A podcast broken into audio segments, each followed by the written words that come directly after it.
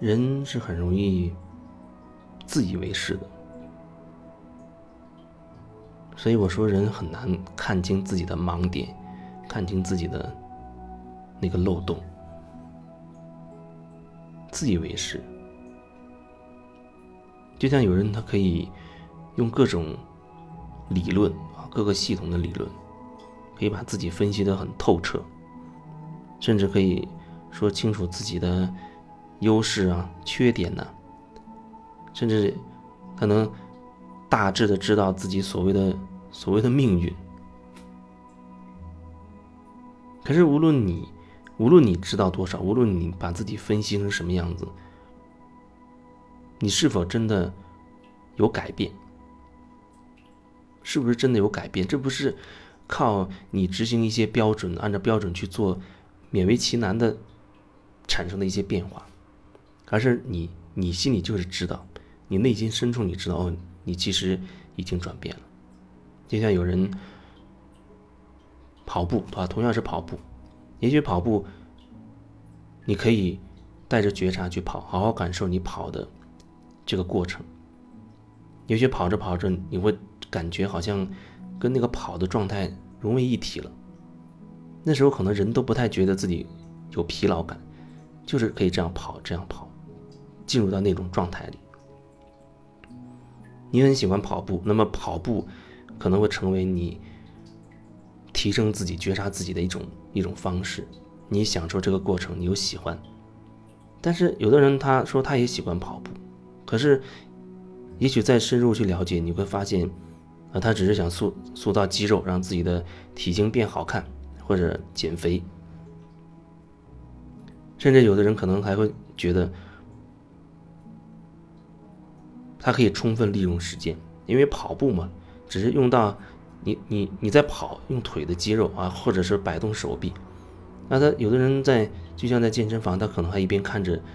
新闻呢，一边看着电视。啊，好像两不耽误，然后一边在跑，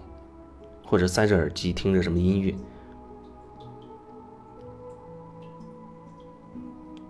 塞着耳机听音乐，或许可能还会稍微好一些，但是关键还是看这个跑步对你来讲到底意味着什么。如果你是有其他的目的的，有其他的想法，其实你并不真的热爱跑步。如果你身材已经很好，或许你就不会选择跑步。甚至你有人告诉你说你不跑步，你的身体也会很好，啊，体型也会很好，或许你就真的就会放弃了。那就说明这个跑步对你而言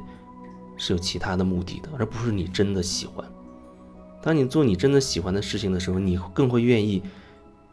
全身心的、全然的去投入进去，去享受那个过程，而不是说你一边跑步一边在看电视，你会觉得自己很高效。其实呢，就让你处在，你可以说是一种，一种分裂的状态。如果你真的喜欢做一件事情，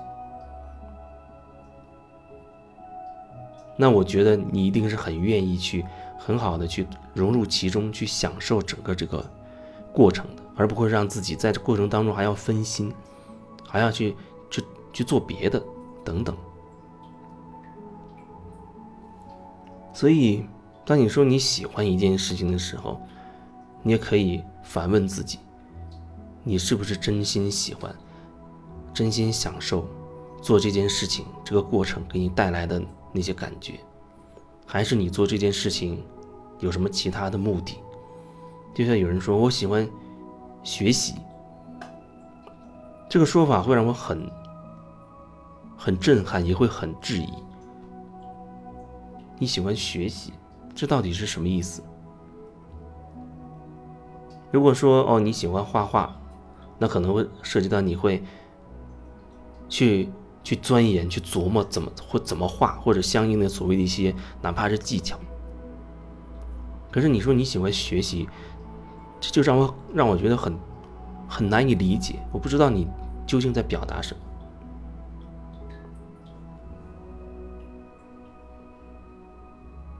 也许涉及到具体的一些事情啊，你可以说你喜欢学这个学那个，你喜欢做这个做那个，但我觉得，如果只是说喜欢学习，那好像范围实在是太太大了。或许这只是从小到大在学校时间太久了，被植入的一些一些信念，好像觉得，哎，我喜欢学习。而且有时候我们选择喜欢一些东西，可能更深层，你是做给别人看的，你在做给别人看。你学一个技能，一个东西，你以为你喜欢，其实可能你更喜欢的是。别人对你的认同，别人对你的夸赞，哎，觉得哎你这个，这个挺好的，挺厉害的。那是不是说你去掉这所有的外在的东西，别人会说你也好，批评也好，给你点赞夸你也好，去掉这些所有这些东西，你只是很纯粹的、很单纯的，就是喜欢他，就是很享受这个过程？